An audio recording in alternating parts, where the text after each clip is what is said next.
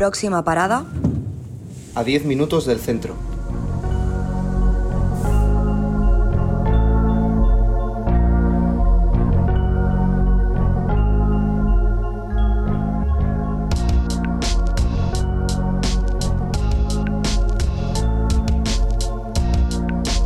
Hemos cumplido pues una cuarta parte del siglo XXI y están sucediendo cosas que no nos imaginábamos que iban a, a pasar.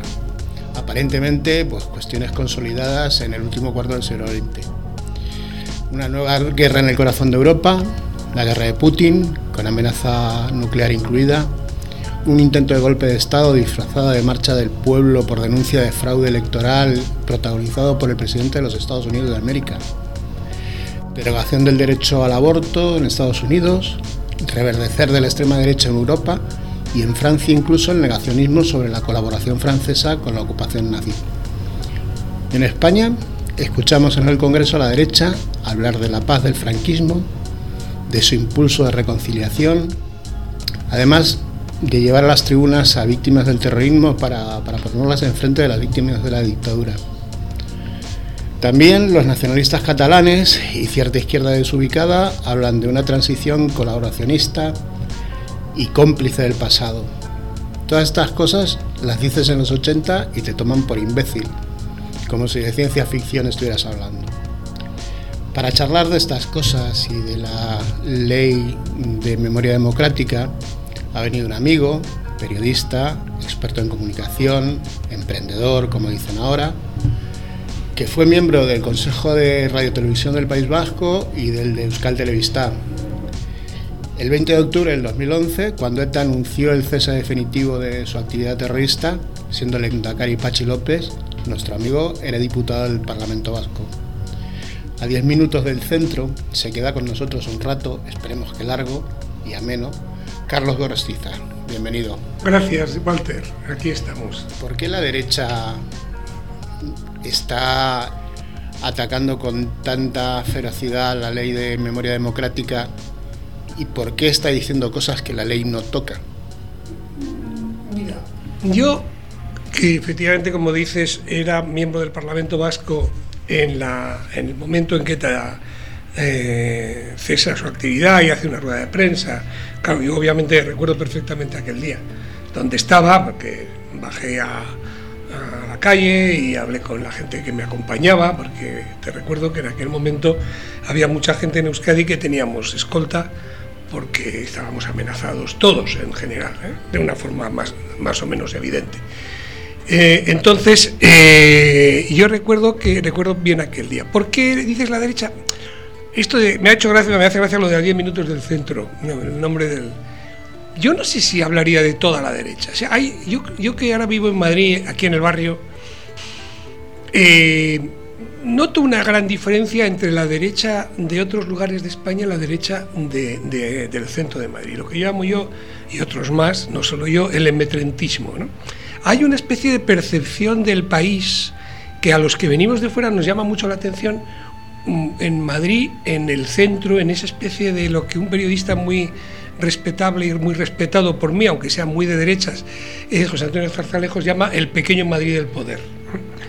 Eh, hay una percepción diferente. Yo creo que eso hay que también tenerlo en cuenta. ¿eh? Es decir, que hay una derecha mmm, muy, muy central, muy, muy centralizada en Madrid, que no sé si se corresponde exactamente con la de todo el país. Lo digo porque yo eh, que como decía, he hecho mi vida en el País Vasco y yo tengo excelentes amigos en la derecha del País Vasco y hay una obviamente, obvia diferencia entre lo que yo veo aquí y lo que yo veo ahí, lo que yo veía allí, lo que yo compartí allí, porque evidentemente hemos ido a muchos funerales juntos antes de ese día que tú has dicho de la inquieta deja de matar.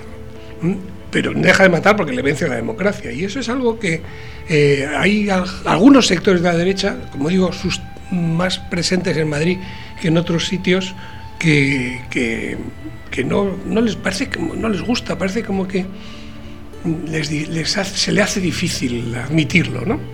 Derecha que, que hizo que, que Pachi López fuera el Endacari. Sí, sí, sí, efectivamente. O sea, hay una historia muy interesante en aquel momento porque el País Vasco es que tiene una historia muy complicada, ¿no? Es decir, después de la muerte de Miguel Ángel Blanco, del asesinato de Miguel Ángel Blanco, hay un movimiento social muy grande en contra del terrorismo de ETA, en contra de ETA, eh, y empieza a resquebrajarse el apoyo social que ETA hasta entonces había tenido en el, País Vasco.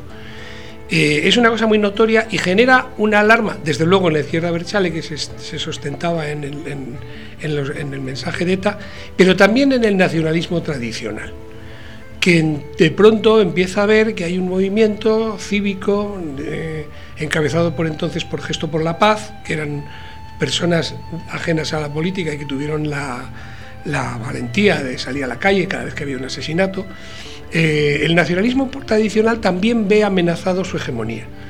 Y de ahí surge, y por hacerlo corto, surge un movimiento eh, que lidera el Partido Nacionalista Vasco en aquel momento, eh, que hay que decir que luego se, anula, pero que es dirigido por el entonces Lendakari Barreche y es un movimiento en contra de todos los de todas las personas que no tengan una visión nacionalista del país, nacionalista vasca del país. Y, hay un movimiento muy importante en ese sentido. Y hay un acuerdo entre los nacionalistas en Estella, el acuerdo de Lizarra. Lizarra es el nombre de Estella en euskera, en Estella es Navarra. Y entonces en ese momento eh, se produce una, reacción contraria eh, a todos los no nacionalistas. Eh, y, en ese, y ahí, en las siguientes elecciones, hay una contestación social, una contestación jurídica, una, una condena del Tribunal Europeo de Derechos Humanos a la izquierda Berchale y una ilegalización de los partidos que estaban apoyándose en ETA. Y entonces, producto de esa, producto de esa ilegalización, es cuando eh, se produce el acuerdo entre el, Endacari Barreche, que era el hombre que venía con el acuerdo eh, excluyente de Lizarra, o era el acuerdo entre los no nacionalistas. Y entonces es cuando Pachi López fue el Endacari y fue, lo fue con el apoyo del Partido Popular del País Vasco, singularmente encabezado por, por Antonio Basagoiti. Eso marca, marca un, antes y un después en la política. Antes ya estaba, antes ya estaba, ¿eh? quiero decir, eh, muchos funerales juntos, o sea, eh, con la gente del Partido Popular en el País Vasco.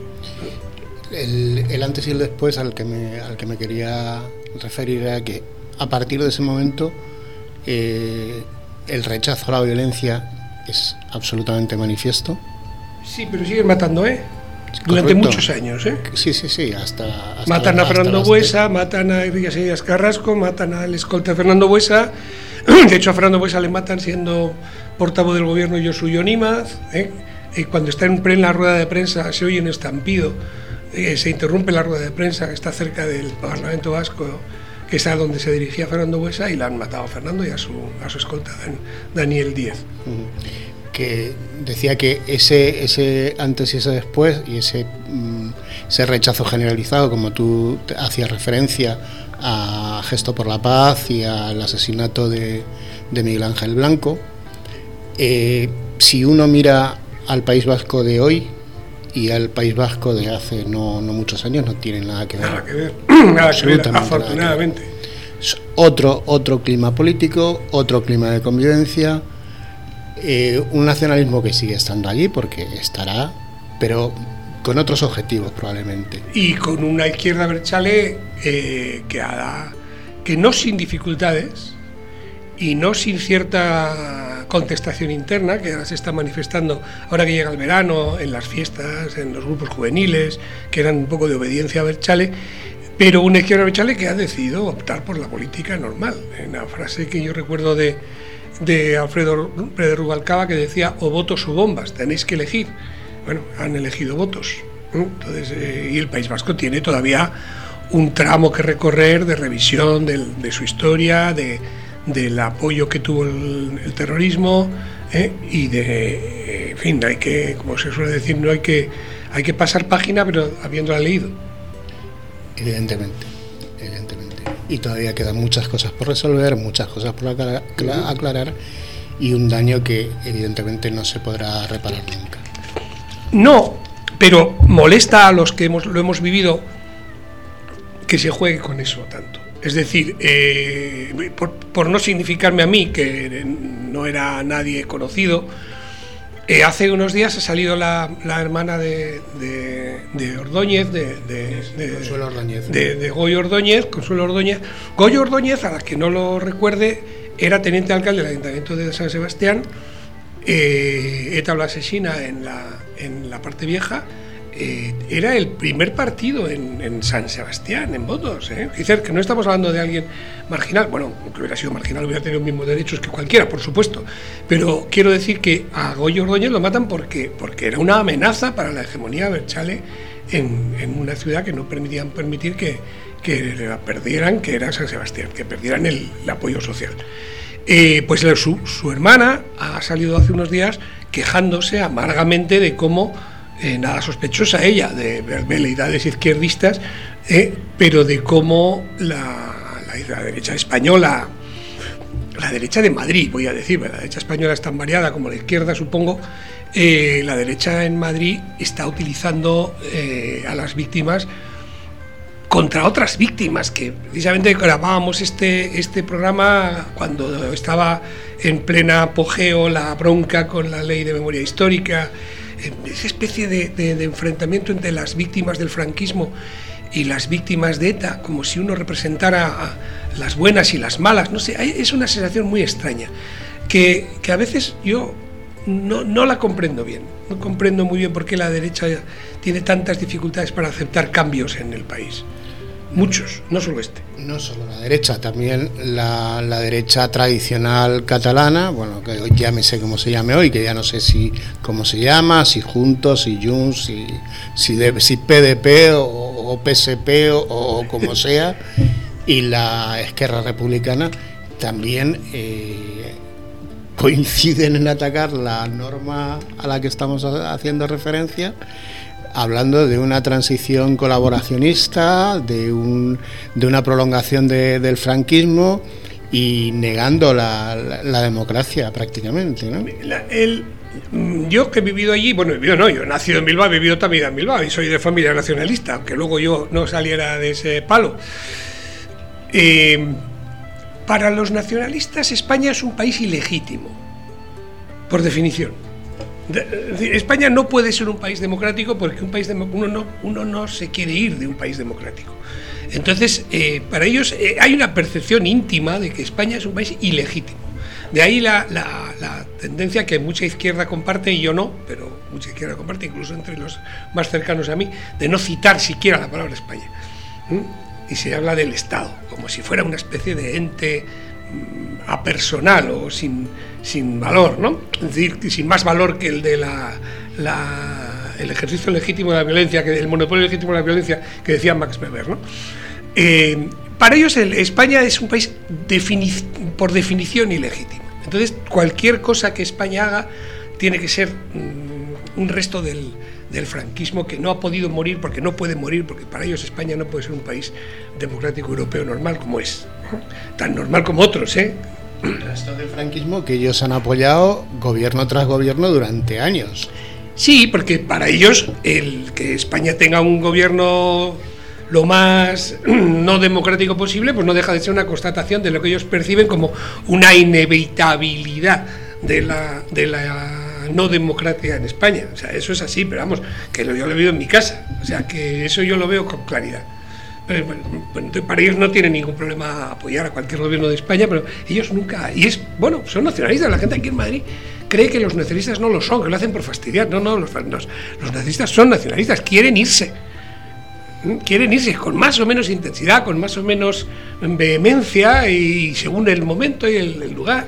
Pero eh, ellos el sentimiento que tienen es de irse. El objetivo último es, Bueno, el objetivo, yo pienso que el objetivo último es mandar. ¿eh? Pero gobernar el país. Pero bueno, sí, efectivamente. Desde un punto de vista ideológico, el objetivo es irse. Y por tanto, España es mandar ilegítimo. mandar en el Estado si pudieran también. No, no, no, no, porque España para ellos no tiene remedio. es un país sin legitimidad. Sin legitimidad alguna. Pero bueno, volviendo a lo que decía antes de la derecha, yo hay cosas que da un poco de tristeza, porque eh, la derecha estuvo en contra del divorcio, estuvo en contra de las autonomías, de hecho, todavía hay quien dice, cuando le sale la vena, como ha salido el vicepresidente de Castilla y León, diciendo que su objetivo es que no exista el título octavo de la Constitución, es decir, no quiere que exista el gobierno del cual él es vicepresidente. Oye, que es legítimo, ¿eh? Que me parece muy bien, que yo no soy partidario de semejante idea, pero me parece bien que alguien lo, lo diga. Ahora, mm, lo que me hace gracia es que alguien que quiere jugar con el título octavo de la Constitución se diga a sí mismo constitucionalista y me niegue a mí tal condición. O sea, perdone, yo llevo defendiendo 40 años la Constitución en, en el, en el País Vasco, donde no era tan fácil hacerlo. ¿eh?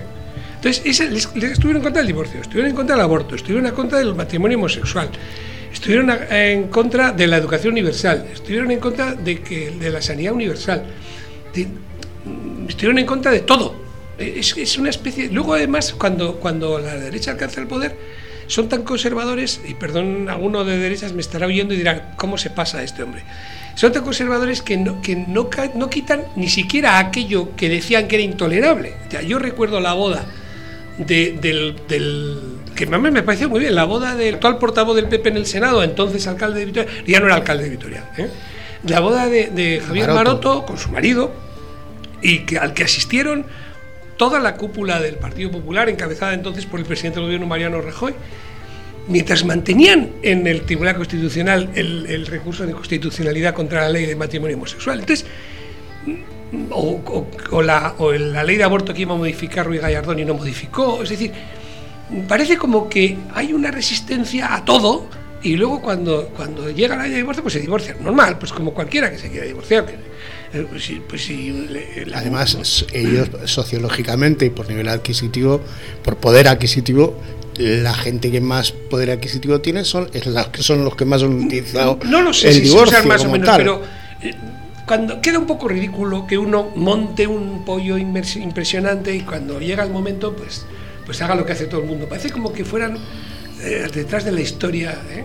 Eh, en fin, y en este tema de la memoria, pues también me da un poco de pena porque, eh, en fin, si no se trata de nada más que de que alguien después de muchos años, pues algunas familias, muchas familias, pues tengan la satisfacción de que, de que el Estado reconoce que haber asesinado en una cuneta a su, familiar, a su abuelo, a su, tío, a su padre, su padre ya pocos, ¿eh? será su abuelo, pues no estuvo bien y que el Estado tiene una deuda moral, una deuda moral que se sustancia en, en que tiene una obligación de exhumar los cadáveres, en fin, eh, algo tan simple como eso. Si, nada, si no se va a dar la vuelta al mundo, si el país no va a dar la vuelta, no estamos anulando la transición, simplemente pues es recordar aquel momento. Yo no, no sé por qué es tan terrible y no entendí por qué se, se, se confrontaban unas víctimas con otras.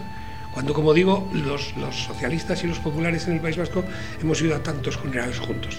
Tú como experto en comunicación me podrás decir si es que no- si este estas estos arreones eh, conservadores más que conservadores no son un poco eso comunicar una forma distinta de, de llevar las cosas el confrontar por confrontar ganar la, la guerra cultural que dicen o la batalla cultural Yo, yo soy experto en comunicación, pero estoy muy mayor. ¿eh?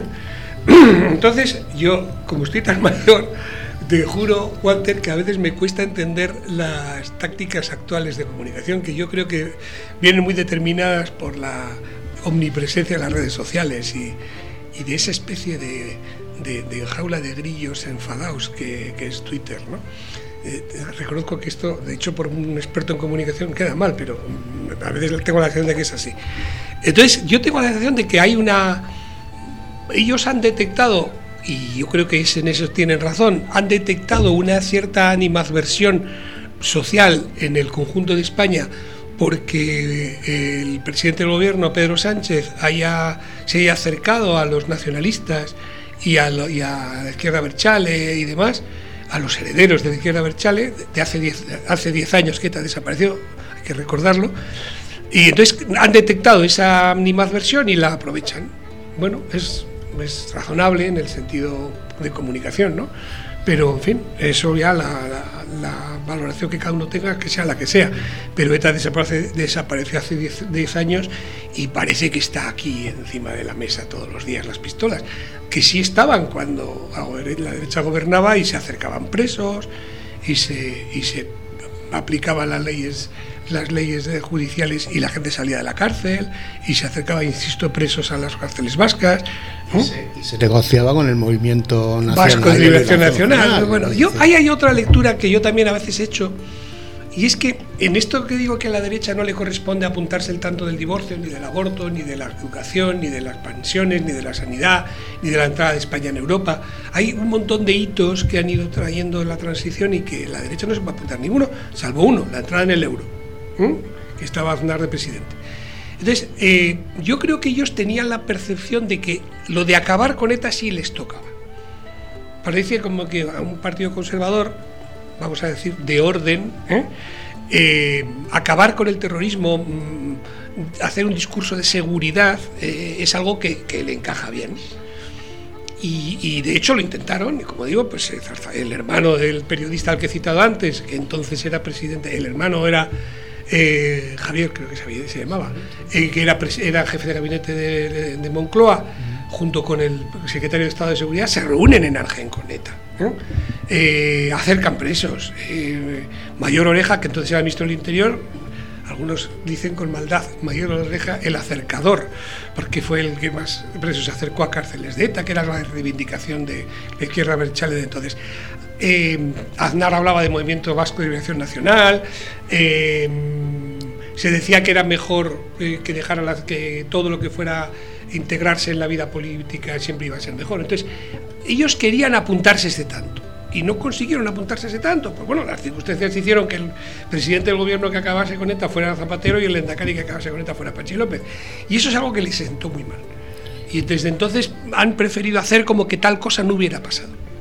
Es que decías antes, Carlos, que todos los hitos que han ido pasando desde el fin del franquismo han llegado, excepto excepto la entrada en el euro, con gobiernos eh, del Partido Socialista. Bueno, pero voy por quitarle mérito. Lo que me preocupa no es eso. Lo que me preocupa es que hayan llegado con quien han llegado, han llegado siempre con la derecha manifestándose en contra, a veces de forma ruidosa.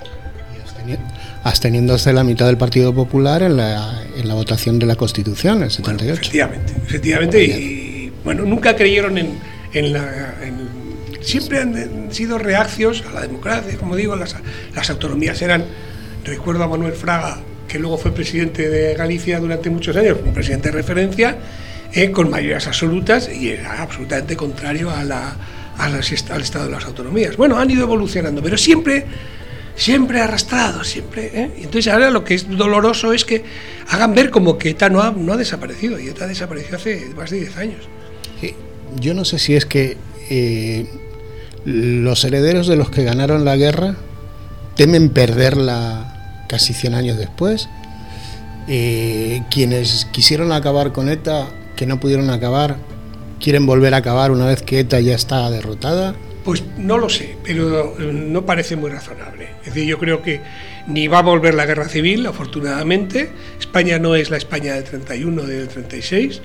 Eh, ni va a volver ETA, porque, porque el País Vasco, como has dicho tú antes, no es el País Vasco que yo, en el que yo viví y en el que yo hice mi vida política política y laboral.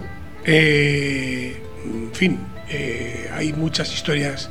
Veniendo hacia el estudio recordaba a, una, el, final de la transición fue tan duro, recordaba a Yolanda González, una, una vecina de, de aquí, que yo la conocí en Bilbao, ¿eh? y porque coincidimos en vida política, yo la tenía fijada con la cara que ahora veo, esa foto con su pelo y sus ojos tristes, la recuerdo bien de Bilbao. Y cuando vine a Madrid a vivir, pues casualidades, pues vine a vivir al barrio y me encontré alguna pancarta y alguna cosa y, bueno, pues es uno de los de los de los crímenes que se produjeron después de la Constitución y que precisamente la Ley de Memoria Histórica de la que estábamos hablando pues reconoce en un anexo como crímenes que merecen un estudio por parte de expertos eh, para ver cómo se puede resarcir la, pelea, los asesinatos de gente que peleó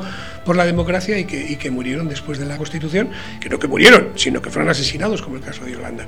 O sea que hay un momento muy duro en la transición, momentos terribles. Ahí recuerdo 100 asesinatos en un año, creo que fue el año 82, la, mayor parte de los asesinatos de ETA se producen en democracia, no antes. Entonces, que hay historias muy duras y eso no va a volver, afortunadamente. Entonces, lo que decías de que hay gente que lo añora, parece añorarlo porque le supone un rédito político, pues en fin, no sé. Ya, ya, ya llegará, les llegará el momento de, reconocer que no fue así, como les llegó el momento de divorciarse o de casarse con su marido. O de que las que dejarán de ir a Londres para. Exactamente, de que Para aquella canción de, de Aute, ¿no?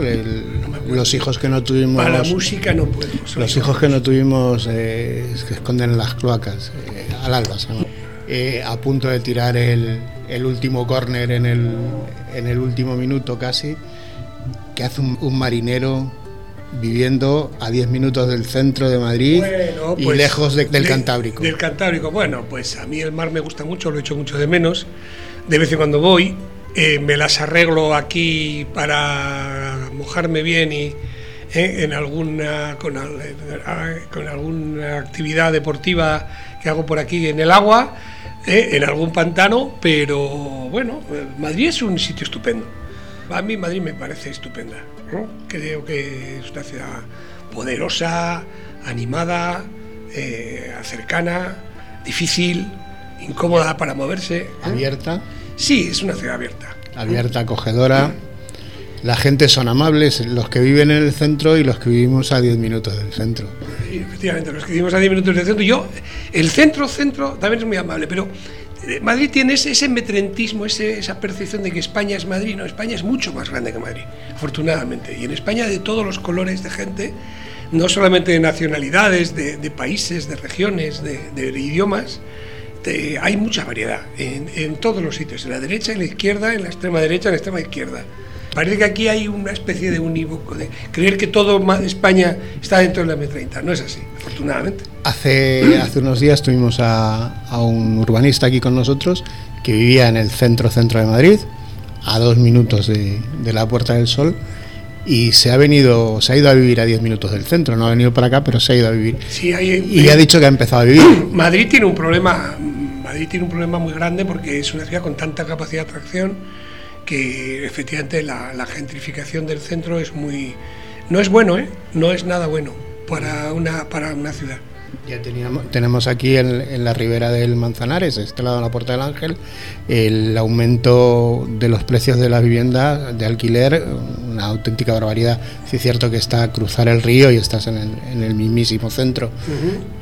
Y eso va a llevar a, expulsar a, a muchos vecinos en favor de pues ese tipo de vivienda. tuve la suerte de, yo fui director de comunicación en una empresa de Bilbao que hizo la regeneración urbana de toda la zona de la ría, que pasó de ser una zona industrial a la zona de, turística que es ahora. Pero, y Bilbao también tuvo un problema de gentrificación en el casco viejo, pero las ciudades cuando, cuando son más grandes tienen problemas grandes, más grandes. Y Madrid tiene ese peligro de quedarse muy gentrificada y, y, muy gentrificada para la gente que nos oye, es la, la, exagerada presencia de turistas en el, en el centro de las ciudades que alquilan pisos y la expulsión de la población local. Y, eso en Madrid es un problema. Pero fíjate que yo le quiero mucho a Madrid, que, como sabes yo tengo una, hago una visita con mis amigos, una visita histórica, porque me encanta, me encanta la historia, y hago una cosa que llamo la visita histórico-cultural bermutera por el centro de Madrid y voy explicando la historia y como es algo también he aprendido de, arquitectura y de ¿eh? pues eh, y de historia de la arquitectura pues pues me gusta hacerlo con los amigos, no soy un profesional. ¿eh? Nos tenemos que apuntar a una de esas cosas. no, a todo el que quiera venir. por supuesto que es gratis, lo hago porque me, porque me lo paso muy bien. Pasarlo bien. Pasarlo bien. O sea, que Madrid es muy acogedora y a mí me gusta. De hecho, de menos el mar, eso sí. Carlos, nosotros lo pasamos muy bien contigo, aprendemos mucho, tenemos mucho respeto por la gente que, habéis vivido lo que habéis vivido, de la forma que lo habéis vivido, eh, que yo personalmente no sé si hubiera sido capaz de, vivirlo de la misma forma que lo habéis vivido vosotros. Eh, profunda admiración y muchísimo respeto por, por vuestras opiniones y por vuestra forma de ver las cosas, porque al fin y al cabo sois quienes lo habéis vivido, independientemente del lado que lo hayáis vivido. Bueno, eh, nos tocó. Eh, nunca sabes lo que eres capaz de hacer hasta que no te toca hacerlo. Eso también es verdad. Muchísimas gracias, Carlos, por estar aquí. Gracias a vosotros. Ángel, Ángel Lopesino al control que nos dice hasta la semana que viene.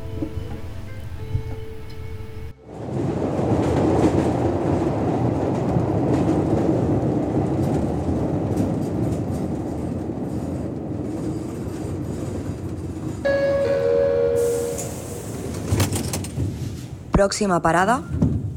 A 10 minutos del centro.